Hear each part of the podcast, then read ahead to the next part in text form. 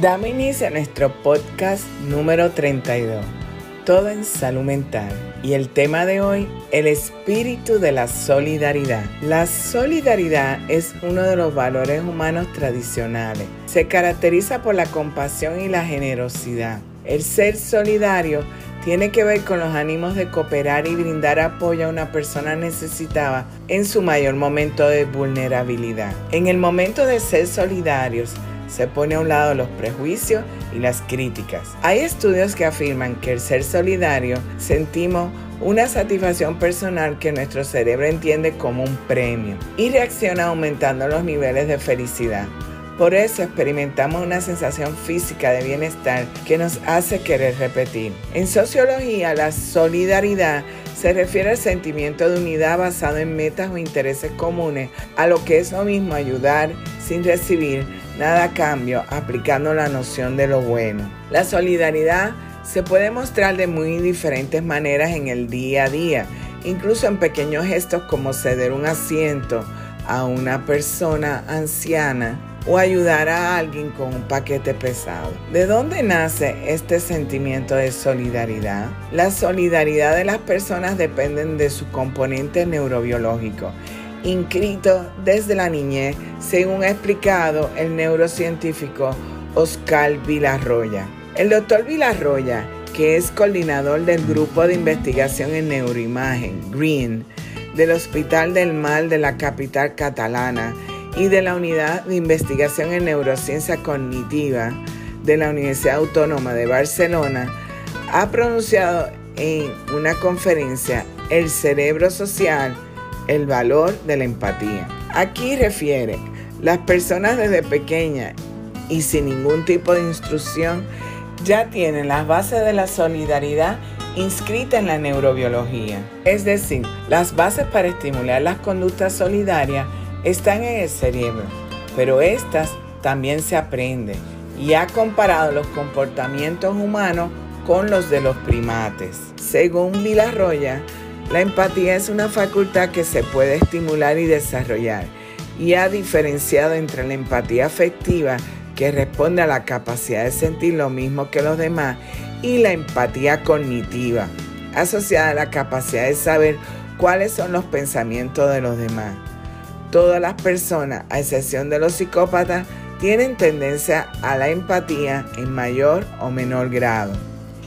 Respecto a la solidaridad, Villarroya ha manifestado que esta depende de los factores como la seguridad propia, el afecto, la estima social o la creatividad y ha asegurado que el contexto afecta de manera determinante a la forma de comportarnos.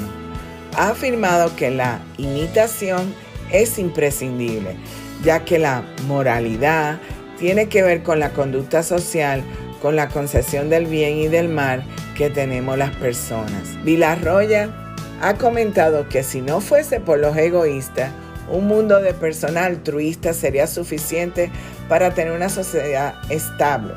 Y ha añadido que con la edad terminamos prefiriendo la igualdad antes que la solidaridad. Por otro lado, el doctor también ha señalado que la mayoría de las personas no aceptamos la injusticia. Nuestro instinto de la injusticia es tan fuerte que no somos capaces de aceptar respuestas negativas por parte de los ordenadores o computadores, por ejemplo, aún sabiendo que el computador no nos va a hacer nada, aseverado. El neurocientífico ha subrayado que la reciprocidad es una facultad propia únicamente de los humanos. ¿Es usted solidario o individualista?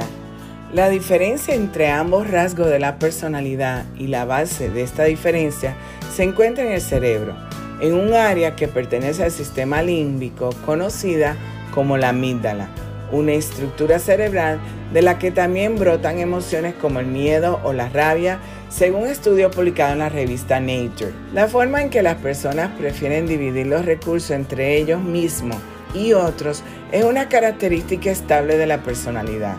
Los individuos prosociales que suelen trabajar de formas que benefician a otros prefieren maximizar los recursos para sí mismos, pero también les gusta que otros tengan recursos similares. Los individualistas, por el contrario, prefieren maximizar recursos por sí mismos con independencia de la cantidad existente para los demás. Para averiguar de qué modo optamos por una u otra actitud, científicos japoneses del Instituto de Neurología de la Universidad de Tamagawa pusieron en marcha una serie de experimentos. Los resultados mostraron que a las personas prosociales no les gustaban los escenarios injustos y respondían de forma acorde, mientras que las decisiones de las personas individualistas no se veían influidas por lo justa que fuera la situación. Los investigadores descubrieron que la actividad en la mitad del cerebro difería entre estos dos grupos, con una mayor actividad en las personas prosociales que mostraban adversión a la desigualdad.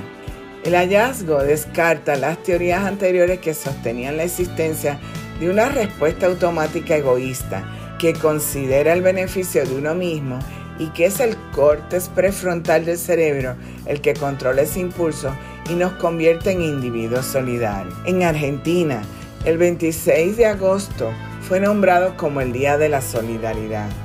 Esta fecha fue fijada por el decreto 982 en el 1998 en conmemoración al nacimiento de la Madre Teresa de Calcuta, quien nació el 26 de agosto de 1910 en Macedonia y murió el 5 de septiembre de 1997 en Calcuta, India.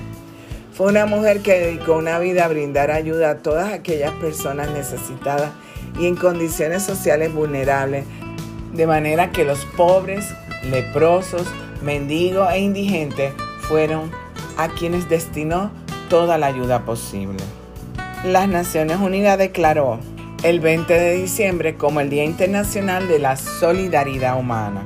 Este Día Internacional de la Solidaridad Humana se debe celebrar la unidad en la diversidad. Es un día para recordar a los gobiernos que deben respetar sus compromisos con los acuerdos internacionales. Es un día para fomentar el debate sobre el objetivo principal, poner fin a la pobreza. ¿Cómo puedes ser una persona solidaria? Te ofrecemos algunas ideas para que puedas aplicarla en tu día a día y durante todo el año, o combinarlas para dar un pedacito de ti a quienes más lo necesitan.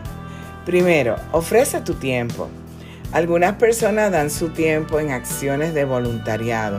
Por eso, si te interesa participar en actividades de este tipo, puedes buscar, por ejemplo, programas de ayuda. 2. Dona objetivos o enseres.